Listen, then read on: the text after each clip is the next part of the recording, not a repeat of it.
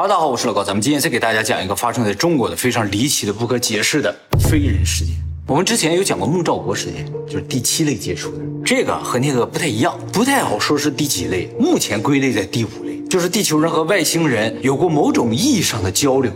而且和孟兆国事件有一个很大的不同啊，孟兆国事件主要就是孟兆国自己的陈述，客观证据是比较少的。但是这个非人事件啊，基本上都是客观证据，而相对的主观证据比较少，就是当事人不太知道发生了什么。哎，是这种，怎么回事？就在一九七七年的时候，中国河北省邯郸市肥乡县下面有一个北高村，这个村子里边有个村民啊，叫做黄延秋。黄延秋一九五七年生人，当时呢是个二十岁出头的小伙子。现在已经六十五岁了，他从小就不喜欢学习，小学都没念完，也没有打算离开那个地方，就准备做一辈子农民，在这个村子里待着。而他的父母呢，正好在那一年给他找了个对象，是隔壁村的，两个人已经领证了，但是没有办婚礼。一九七一年七月二十七号这一天，黄延秋和平常一样，和他的父母在农田里干完活了之后呢，就回家了，冲了个凉，吃完晚饭，大概晚上十点多钟的时候睡觉。他自己有一个屋子啊，他在屋子里睡觉。第二天早上，家人发现这个人不见了。大清早能去哪儿呢？家里人觉得可能啊，他自己先到田里去干活了。等到了田里，发现这个人不在田里，问所有人都没见过他。后来就找不着了，到处找找不着。他家里人甚至一度怀疑他是不是自杀了，还上一些比如悬崖啊山里边去找，都没有这个人。这个村子当时和外界啊交通不是很便利的，也没有什么通信手段，所以相当的闭塞啊。它距离最近的邯郸市四十五公里，整个村子里只有一个电报站，电话啥都没有。哪年？一九七七年，非常早。村子里边偶尔会进来车，属于特别罕见的东西。而村民呢，大部分也都没出过村子。黄延秋不见了之后啊，家里人就找，就这样找，找了一个礼拜都没找着这个人。是什么？对呀，就是这人是不是死哪儿了不知道啊。正在家里人准备去报警的时候，村委会接到一个电报，这个电报来自于上海，上面写着：新寨村的黄延秋在上海，速派人来认领。发电报的单位是上海市公安局第九遣送站。是上海市专门收纳流浪汉的这个机构，就说那个时候有很多农村的人啊，他们到城里打工，如果没找到工作，没有饭吃，就变成流浪汉，变成乞丐啊，就到这个收容站去。他们收容之后，就给他们家里边联系一下，让他家里人来接。就是这个流浪人员救济中心呢发了电报啊，说黄延秋在他们那儿。救济站呢确实存在，而且确实他们发这个电报。不过这个电报上写的是新寨村黄延秋，消失的黄延秋呢是北高村的，这两个村子啊很近。后来才知道这个电报发错了，发到新寨村去了。新寨村收到这个电报之后啊，就上村里找这个人，找了一个礼拜没找着这个人，说，哎，咱村没有叫黄延秋的，就把这个电报退回去了，退到镇上的邮电局了。镇上接收这个退回来电报的人正好是北高村人，说，哎，这个黄延秋是我们村的。就把这个电报给发到北高村去了，这一前一后就浪费了一个多礼拜。而鬼就是他消失后两个礼拜的时候收到的电报，他消失后十天左右收到这个电报。这个事情最诡异的地方就在这儿哈，这个电报是什么时候发的？新寨村什么时候收到的呢？上面有落款，时间七月二十八号上午的九点。失踪是七月二十七号晚上十点在家睡觉，失踪。在上海发的，哎，也就是说黄延秋睡下去不到十二个小时，上海那边就发了电报说人在他那儿，而黄延秋是不可能在十二小时之内赶到上海的，因为邯郸距离上海直线距离八百五十公里，路面距离一千一百多公里，八百五十公里什么概念啊？东京到札幌直线距离八百五十公里，哇，台北到香港直线距离八百二十公里，当时两地之间呢是没有飞机没有高铁的。就算有铁路，邯郸也不能直达上海，需要转车。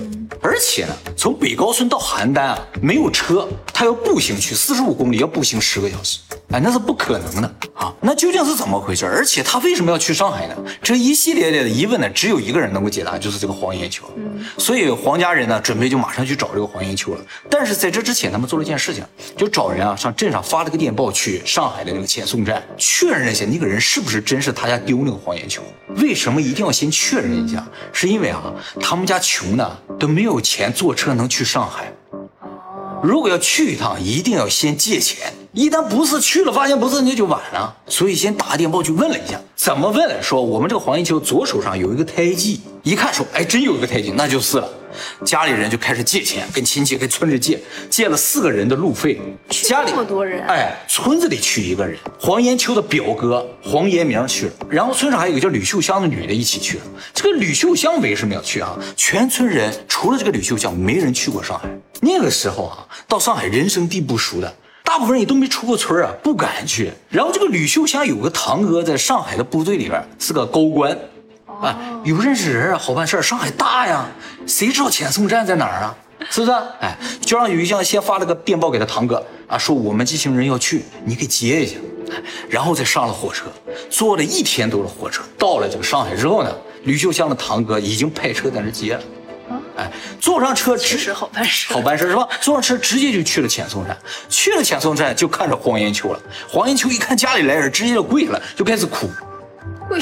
当时二十一岁左右这个小伙子都没出过村啊，就吓坏了，说你们终于来接我了。家人说你怎么自己跑这儿来了？然后就给他接回去了，直接坐车回去，上火车就走了。啊，村里为什么也要去一个人？就是这个事儿。领导吗？哎，村领导。村领导应该村里拿钱呀，不能让。村里也出了一部分钱。哎，那么这四个人又经过一天多的路程返回到村里，在这个过程中啊，村里就问他说：“你怎么自己跑上海去了？”嗯，哎，他说：“我也不知道啊，我晚上睡觉啊，一醒了就在南京呢。”他说他七月二十七号晚上十点钟在家睡觉了嘛，睡着之后就感觉很热，又感觉很吵，一睁眼啊，发现啊自己在一个树底下睡着了。他一站起来，边上车水马龙的高楼大厦，他没出过村没见过这些高楼。我的妈呀，这是在哪？他一开始以为他在做梦。他说当时他醒来的时候，他估计应该是早上六七点钟，因为这个太阳刚刚升起。他觉得是那么个时间啊，他怎么着是南京？他看对面楼上挂了个牌子，写着南京什么什么饭店啊，他估计这就是南京。正在他不知所措啊，就也不知道该上哪去，也没个衣服穿啊，都开始掉眼泪的时候，他为什么一直掉眼泪？就是因为啊，他虽然二十一岁了，但从来没出过村子，吓死了都，没见过世面啊。这时候过来两个警察，他说警察打扮来着啊，穿着白衣服。那时候警察穿白衣服，哎，就像那个海军那种衣服。然后过来说：“你在这干什么呀？”他说：“我不知道我在哪，我要回家。”这两个人就说了：“你得去上海的遣送站，我们南京没有遣送站，你去上海来。”遣送站这么普遍吗？他在第九遣送站，遣送站很多的，就是那个时候啊，就上海特别发达嘛，周围啊都特别的穷，都想上上海打工，所以很多叫盲流啊，都流到上海去啊找机会。但是去了之后发现工作不是那么好找的，没地方吃，没地方住的。最后沦为乞丐了，那也影响正常生活啊，就把他们都收容到这个收容中心去了。哎，问问你家是哪呀？让你家那个，比如说村委会啊，或者镇上啊，就给你接回来。哎，都是这样的啊。然后就跟他说，你要到这个遣送站去，南京没有，你得去上海。来，你跟我们走。这两个人就带着他到了南京的火车站，给他买一张票去上海的票，说你就坐这个票去上海。他就拿着票上了车，结果你两个人没跟着上来。哦，啊，他就坐在这火车上坐了四个小时。到了上海，下了火车之后，哇，又到了个大都市。到火车站前面的广场一看，哇，又是高楼大厦。这遣送站在哪儿？他也不知道。正在他发愁的时候，这俩人又出来了，啊，说来跟我们走，咱们去遣送站，就带着他去了遣送站。送到遣送站门口，这俩人就走了。进了遣送站之后，那边就给他收容了，问了他是什么地方的，给他吃的，然后给他家发了电报。这个时间点，他可能就说我是肥乡的。哎，那边可能就要说肥乡，大概可能知道就是这个新寨村发到新寨村去。这个发电报时间就是七月二十八号早上九点。那这个事情，遣送站的人还有那个海军什么都能证实？这个遣送站是可以证实的，而且吕秀香的堂哥接着他们去了前苏站，接着人给他拉回去，这都是可以证明。都有笔录。对，都是有人证的。这个事件人证特别的多。那么黄延秋经过仅仅不到十二个小时，就从邯郸到了上海。其实他没用十二个小时，他都醒来很久了。啊，对对对，他也没到上海，他先到了南京嘛，所以他大概是用了八个小时到了南京。他只是睡了一觉，睡了一觉就到南京了，然后坐了四个小时火车到了上海。这样反向推算的话，他醒来的时间应该不是六七点钟，而是五六点钟。但是有一个问题，就是他是不是醒的那个时间才刚好到了南京？不知道，有可能在很早之前他就一直睡在南京了。那么听了他的说法之后啊，这个全村人都觉得太不可思议了，怎么会有这种事情呢？甚至有人认为这个黄延秋是不是精神出了点什么问题，在瞎说。但是呢，这个电报是不会是假的嘛？而且七月二十七号晚上确实有人看着他了，还在村里。七月二十八号电报就来了，那假不了，对吧？虽然这个人最后是十天之后才回来，哎。也就是说啊，黄延秋的陈述与电报的时间还有遣送站的三方记录是符合的，而黄延秋的家人和邻居也能证明啊，七月二十七号晚上见过黄延秋，所以呢，所有的客观证据是完整没有矛盾的，只是这个看似完整没有矛盾的证据体系啊，无法实现。黄延秋回到家之后，也一切表现得非常正常，只是对自己为什么会到南京去一无所知，也特别的害怕，从来没出过村啊。看到一些高楼大厦，挺兴奋的，他特别害怕啊。后来肥乡县知道这个事情啊，就马上派了个人下来对这个事情进行调查。而就在这个调查的过程中啊，这黄延秋又失踪。准确说，他再次瞬移了。他第二次瞬移呢，发生在一九七七年九月八号。他第一次七月二十七号，这过了一个多月啊。当天晚上，他也在农田里干完活，回来之后呢，全村开大会，就是生产动员大会，啊，到一个地方集中，上面传达了一些精神，给大家讲一下。这个很多人都看到了，对对，那都一起参加了嘛啊，村民都要参加，村长也看着呢，而且开完会的时候，村长还特意嘱咐他还有几个年轻人说：“你们明天啊到田里送水去啊，别忘了，一大清早就去。”这几个年轻人就回家睡觉，他也回家。回家之后，第二天这个人就没了。就村里人听说了，都上他家来了，都看哪去了？发现他屋子里墙壁上写了几个字。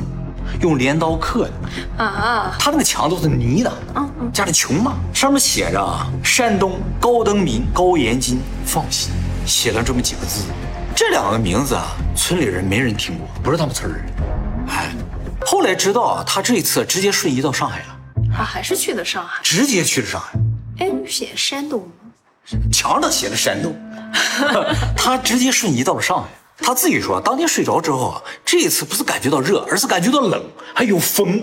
他就醒了，发现还是半夜。他睡在上海火车站前面那个广场上。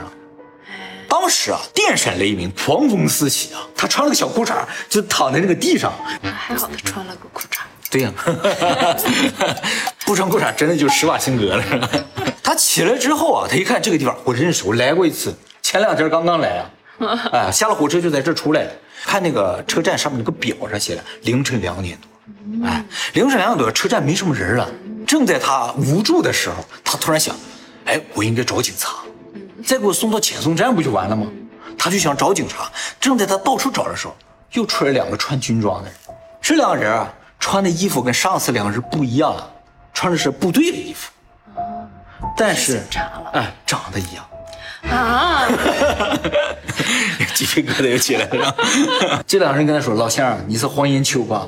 你是不是要到部队里找人啊？”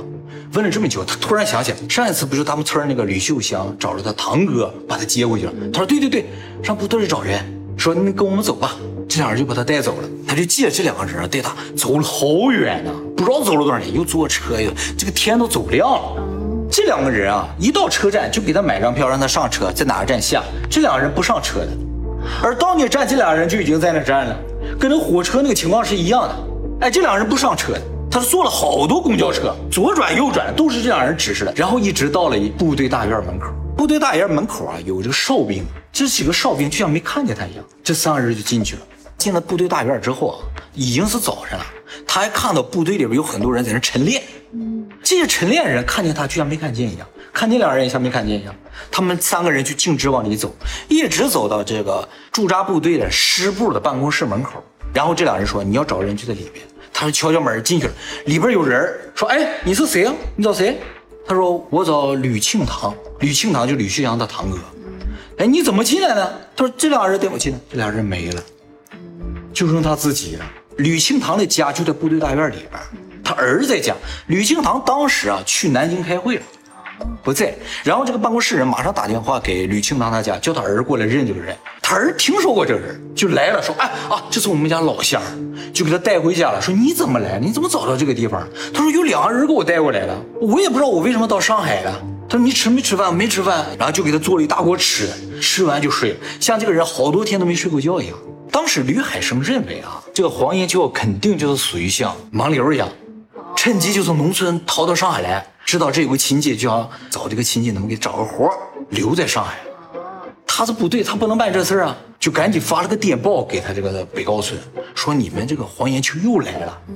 北高村一贴电报说啊，人找着了，是吧？不不不，他不是去找你们的。发了个电报回来说你赶紧给他送回来。然后这个吕海生啊，就买了一张火车票给他送回去。这个吕海生就怕他是那种盲流啊，就偷偷跑回来了，就站在火车上看着火车走了，他才回去了。回去部队之后啊，部队啊就对这个事情进行了非常严肃的调查，说这个人怎么进来的，还说三个人一起进来，一两个人是谁，就进行全面的调查，没有一个人看到他进来，但是他直接就站到师部办公室门口，哎，就这么夸张。这个事情其实有几个疑点啊。第一个就是黄延秋本身是不知道吕庆堂，也就是他们这个部队所在的地方的，非常隐蔽、非常偏僻的一个地方啊。当初他们第一次去接这个吕秀香这些人去这个遣送站的时候啊，也没到过这个部队，所以他是不可能知道的啊。就算他知道啊，他来有两个屏障，第一个屏障就是从上海火车站要想到这个部队啊，要转三趟公交车，还要坐渡船。隔着黄浦江，必须坐渡船才能过来。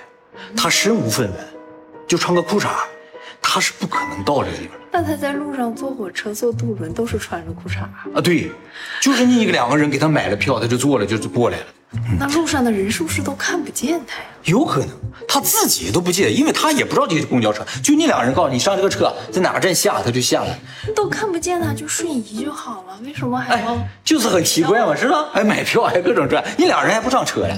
第二个屏障呢，就是部队大院门口是谁也进不来的啊。正常情况下一定要找里边人出来接，但是他们三个人就径直走进去了。事实也如此，他真的进去了。那么这是第二次失踪了，黄延秋是在九月八号晚上睡着的嘛？九月九号发现失踪了，他回来呢是在九月十一号。经过这两次连续的离奇失踪之后啊，村里人渐渐开始相信他这个事情不简单了，因为他家也确实没有嗯足够的路费能够让他这来回这折腾。而且第二次失踪是在县里边有人在调查的这个过程中他失踪了。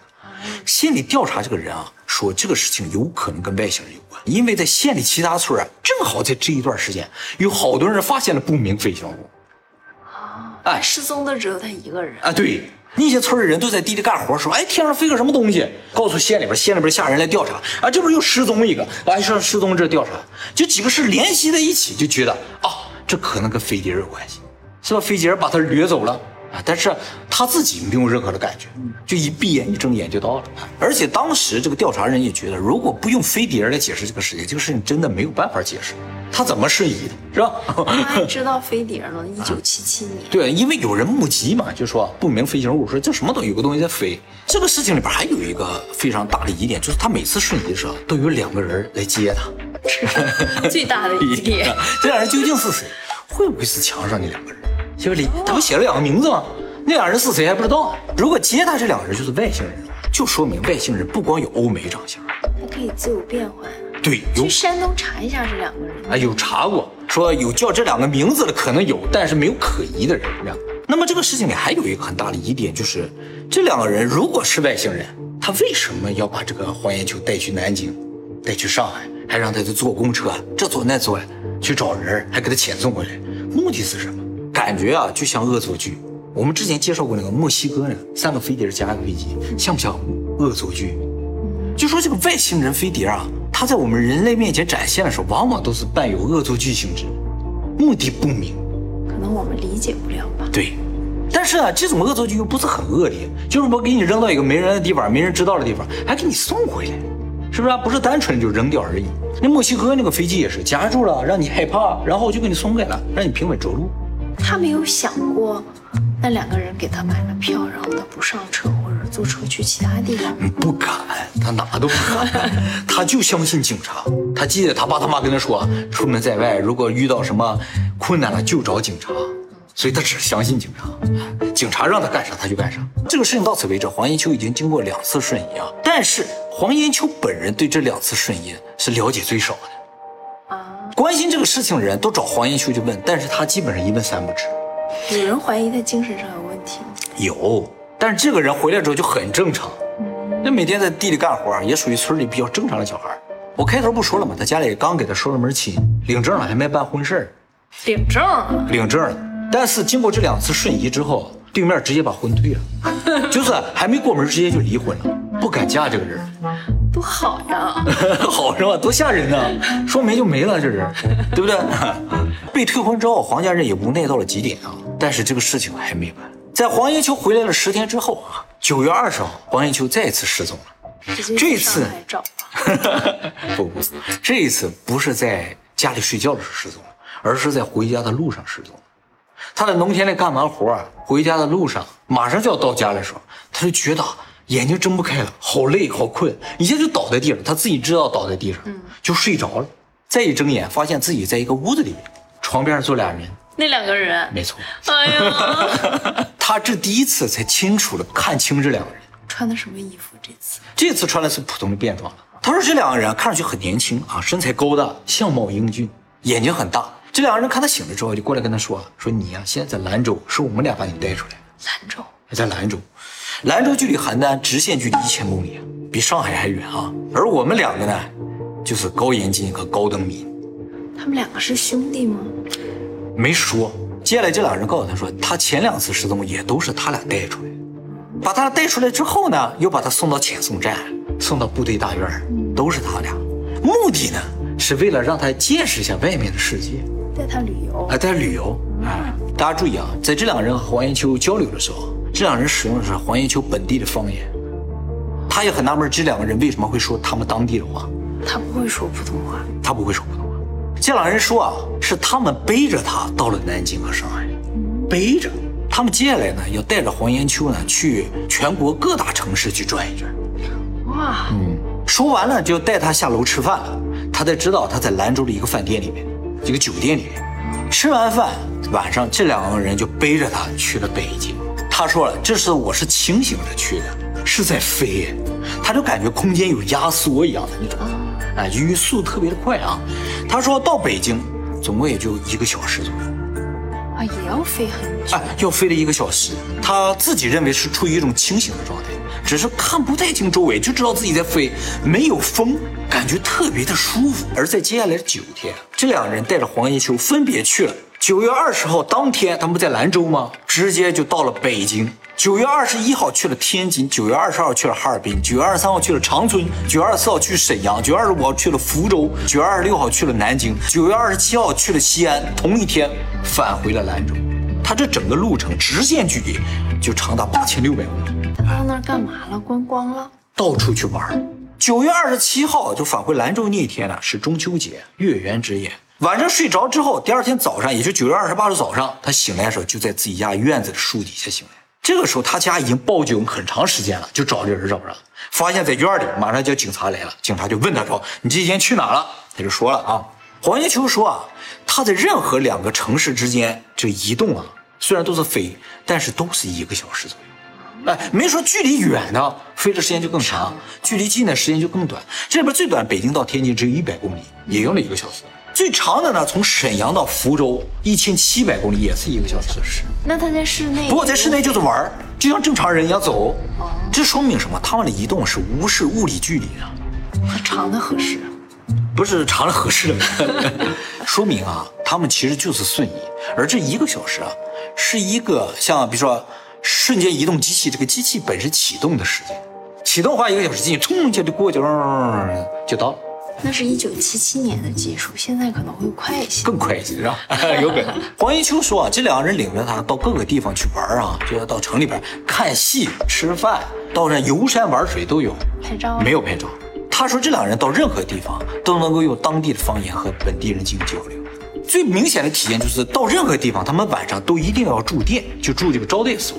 进招待所的时候，这两个人跟前台交流的时候就用方言，有一些地方方言他都听不懂。住招待所不需要证件吗？什么的？啊，对对，在那个时候住招待所要介绍信，他俩一直穿着军装。哦，啊，他俩去任何需要介绍信的地方，都能掏出一个介绍信。那些人看了介绍信，他俩就会放心。哎，就这么好用的东西啊！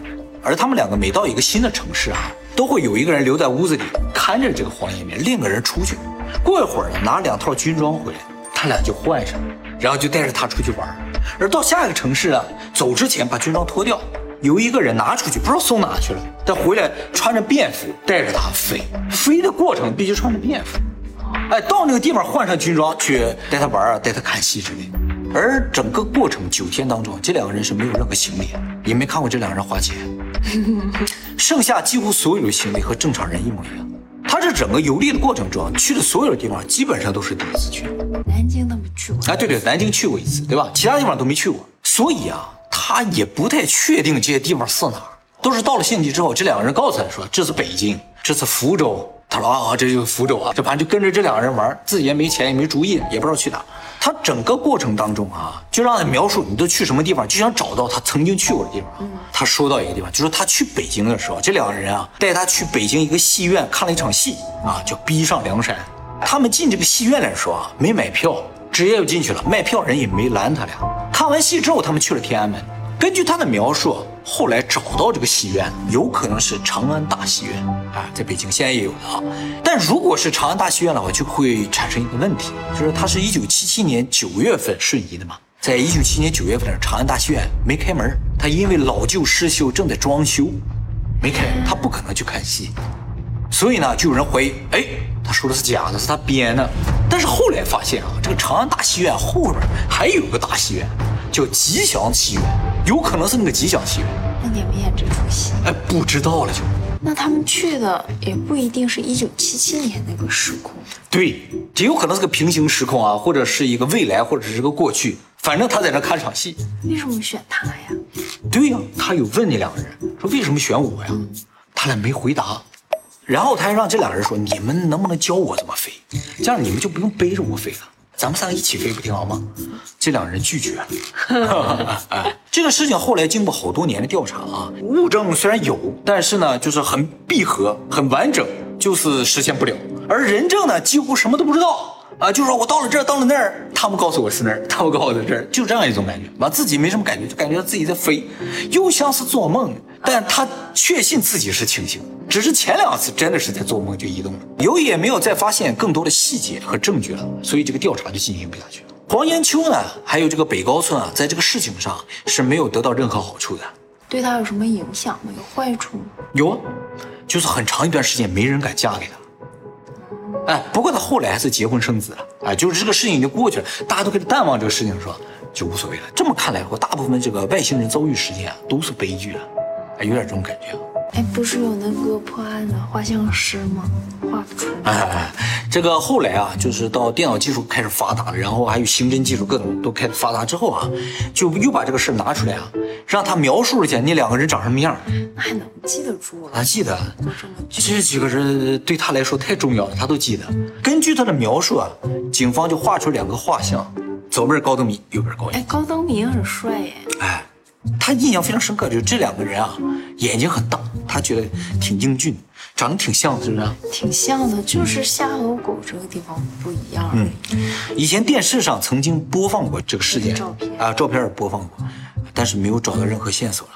我觉得这个长相还是蛮大众的。哦，这个事情里边虽然没有直接出现飞碟，或者能够确定是外星人，就是一看就是外星人长相那个外星人啊，他能飞哎。对了，是能飞，所以一开始不好定义为外星人接触事件。但是如果考虑到他有可能是外星人的话，最终就把它定义为第五类接触，就是和外星人有某种沟通。他不和外星人交谈了吗？是吧？还带着他玩了，就是在某种沟通啊。第五类接触事件。嗯，他们都姓高哎，这是这个事情最大的疑点。